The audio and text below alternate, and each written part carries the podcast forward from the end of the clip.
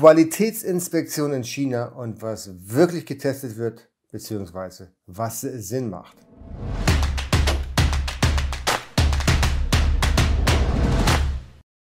Hallo, herzlich willkommen. Mein Name ist Jens Lindner und du bist hier auf AMZ Pro. Hier geht es vornehmlich um die Produktion in China und den Import in die Europäische Union.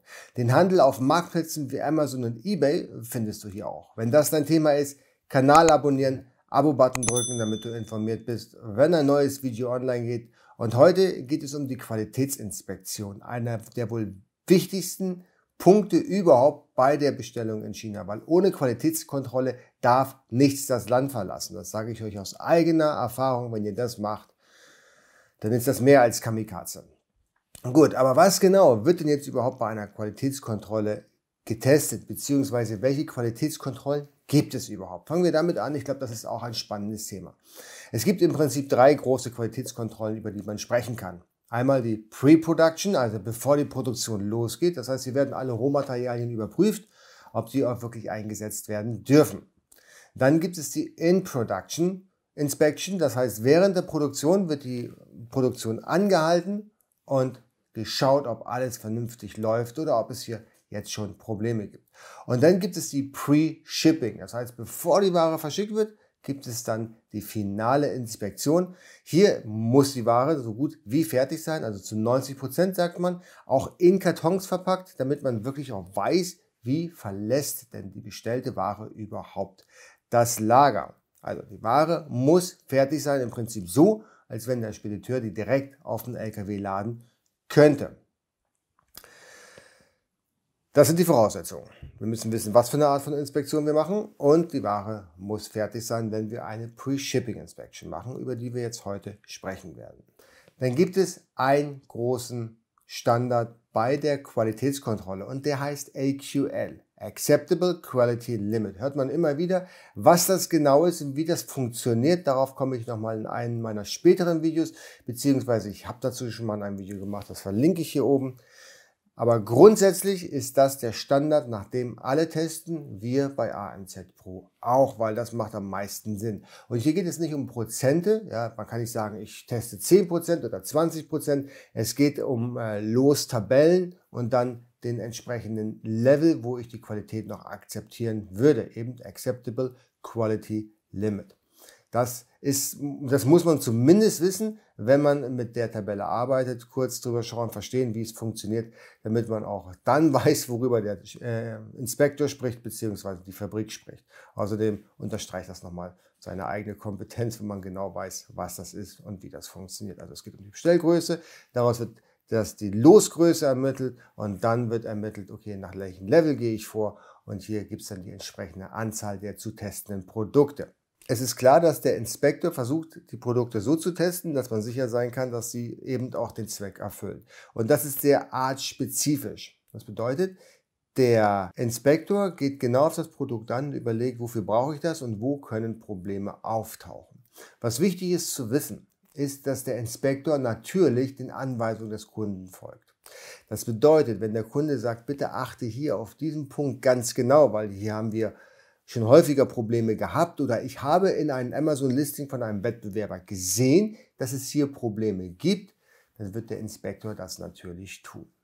Das ist aber auf Kundenwunsch. Was der Inspektor grundsätzlich tut, ist eben das Produkt so zu überprüfen, als wenn es dann in den Markt von einem Kunden benutzt wird. Wir haben Inspektoren, gerade bei AMZ Pro versuchen wir Inspektoren zu finden und das haben wir zu 99,9 Prozent auch, die sich mit dem Material oder mit dem Produkt auskennen. Ja, sagen wir mal an, sagen wir mal, wir haben einen äh, Kunden, der möchte eine Inspektion für eine Powerbank haben.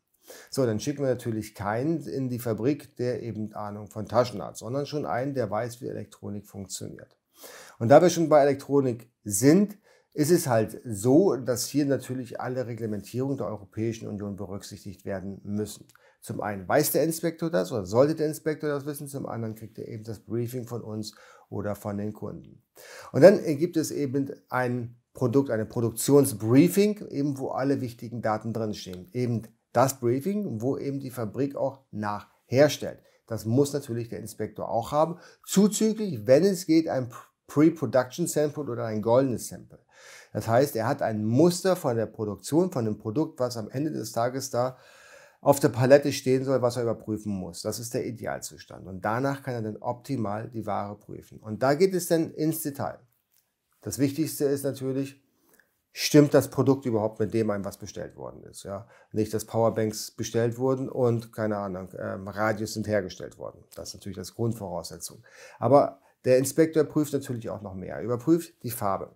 Er passt die Farbe, die Pantone-Farbe mit dem überein, was bestellt worden ist.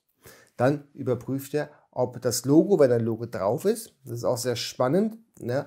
dann hat man manchmal, man kennt das vielleicht, wenn man selber was aus Asien bestellt, dann äh, die Möglichkeit, das Logo einfach wegzurubbeln mit dem Finger oder mit, äh, mit, mit Wasser oder wie auch immer. Das löst sich sehr schnell vom Gehäuse. Das, werden, das überprüfen zum Beispiel unsere Inspektoren äh, mit Klebeband. Das heißt, sie kleben da Klebeband drauf und versuchen dann eben das Logo irgendwie zu entfernen, ja, eben mit dem Klebeband oder auch dann eben mit Reinigungsmittel, ob es wirklich haltbar ist. Wenn es nicht haltbar ist, dann findet man das dann in das im Reporting wieder und das ist dann definitiv ein Mangel. Der visuelle Test ist ganz wichtig. Gibt es Kratzer auf dem Gehäuse? Das heißt, die Losmenge, die eben getestet wird, die werden sich genau angeschaut. Ja? Und gibt es Kratzer oder Mängel auf der Oberfläche des Produktes? Und wenn ja, werden Fotos gemacht. Ja?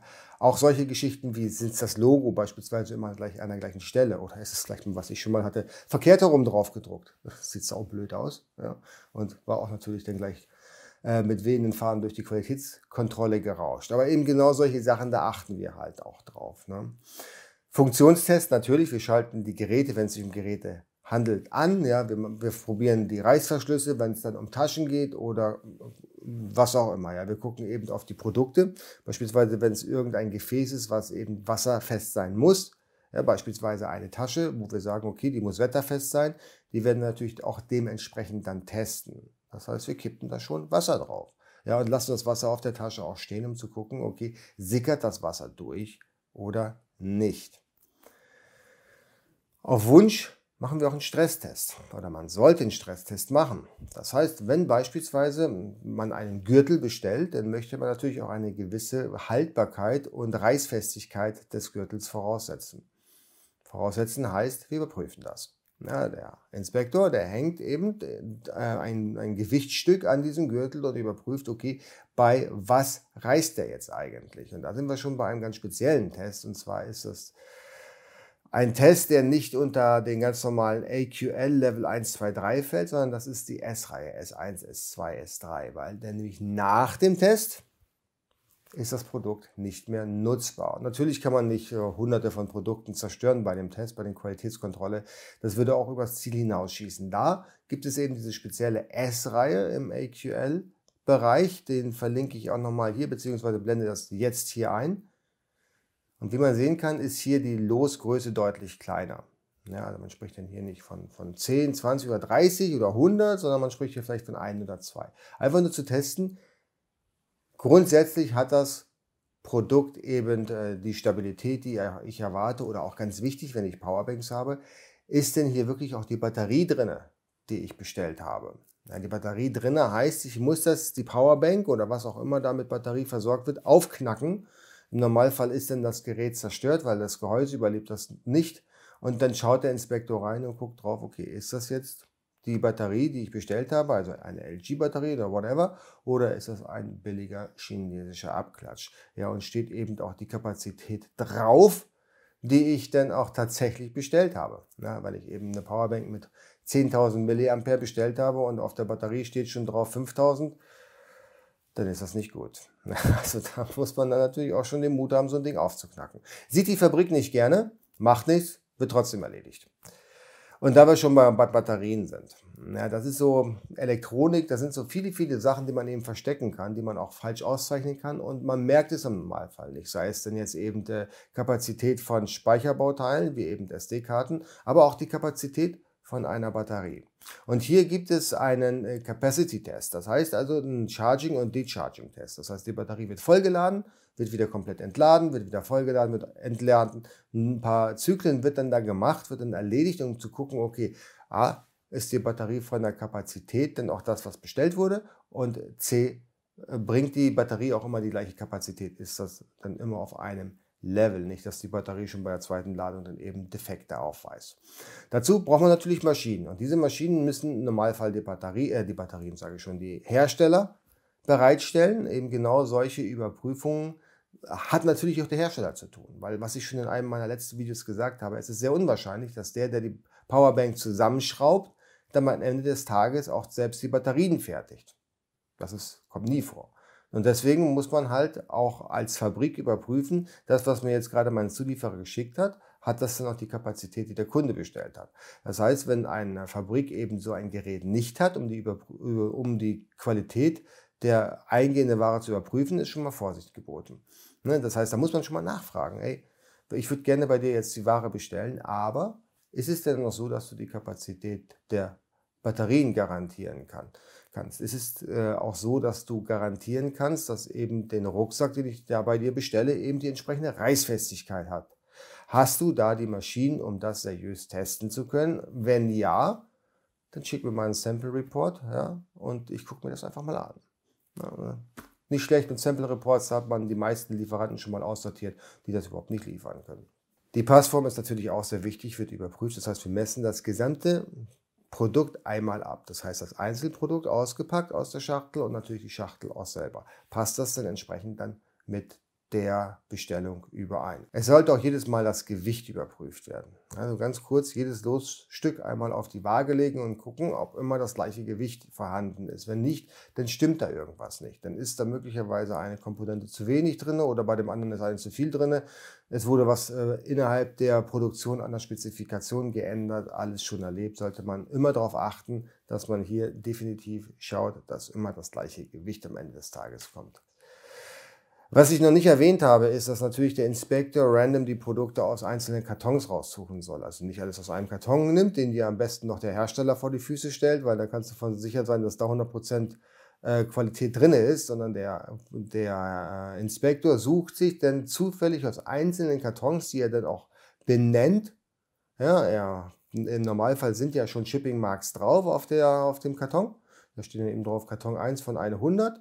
So, und da nimmt er dann eben ein Stück raus und reportet dann, wo er welchen, welches Produkt rausgenommen hat, um einfach zu verhindern, dass man ähm, zufällig in einen Bereich greift, wo die Produktion gut lief und einen Bereich, wo sie dann später nicht mehr so gut lief, dass die ungetestet bleiben. Ja, alles ist zufällig, das ist natürlich klar. Man testet nicht 100 Prozent.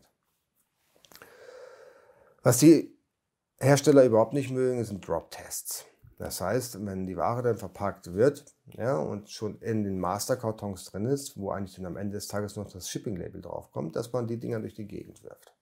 Ja, so wie es im echten Leben auf dem Schiff oder im Packschuppen am Hafen natürlich auch gemacht wird. Das wollen die Hersteller nicht, ja, weil sie Angst haben, die Ware wird beschädigt. Aber das ist natürlich nicht im Sinne von dem Kunden, weil der Kunde muss ja sicher sein, wenn der Karton mal runterfällt, dass die Ware, die drin ist, halt nicht beschädigt wird. Deswegen versuchen wir immer, einen Drop-Test zu organisieren bzw. von dem Hersteller akzeptiert zu bekommen. Meistens scheitern wir dabei. Das heißt, wir müssen dann mit dem Kunden Kontakt aufnehmen und der Kunde muss dann zum Hersteller gehen und sagen, wenn du jetzt keinen Drop-Test machen lässt, dann ist die Inspektion gescheitert weil das ist wichtig, dass das erledigt wird. Noch wichtiger ist übrigens, dass dieser Drop-Test dann schon in der Bestellung vereinbart wird. Aber das hatte ich ja schon mal erwähnt. Also es gibt eine ganze Menge von unterschiedlichen Dingen, die man erledigen muss. Ja, was genau muss getestet werden? Am besten auch noch in welcher Reihenfolge. Und das Ganze sollte man schon bei seiner, bei seiner Bestellung entsprechend aufführen, dass man sagt, okay, pass auf, ich bestelle jetzt bei dir die Ware, es gibt einen Qualitätsinspection äh, vor der Verschiffung und natürlich vor der Bezahlung. Ja, und da wird Folgendes getestet. Bam, bam, bam, bam. Und das Ganze geht nach dem internationalen Standard AQL Level 2 oder 3, je nachdem, wie genau du es haben willst, aber auch wie groß dann eben deine Bestellung ist. Das waren im Prinzip so die wichtigsten Sachen, was ein Inspektor testet, beziehungsweise worauf man achten sollte, wenn man einen Inspektor dann eben an Bord holt und kann ihn da vielleicht auch mal genau die Fragen stellen, hey, wie machst du eigentlich das und das? Ja, weil du musst natürlich auch die Qualität sichern von deinem Qualitätsinspektor. Wie qualitativ hochwertig ist die Inspection von deinem Inspektor? Hört sich jetzt ein bisschen verrückt an, ist aber trotzdem wichtig. Wie macht ihr eure Qualitätskontrolle? Macht ihr die hier in Deutschland, also gar nicht in China? Oder habt ihr Inspektoren an Bord, die euch da wirklich helfen? Und wie ist die Erfahrung mit der Qualität eurer Quality-Inspektoren? Lasst es mich wissen unten in den Kommentaren und wir sehen uns im nächsten Video. Macht's gut. Ciao.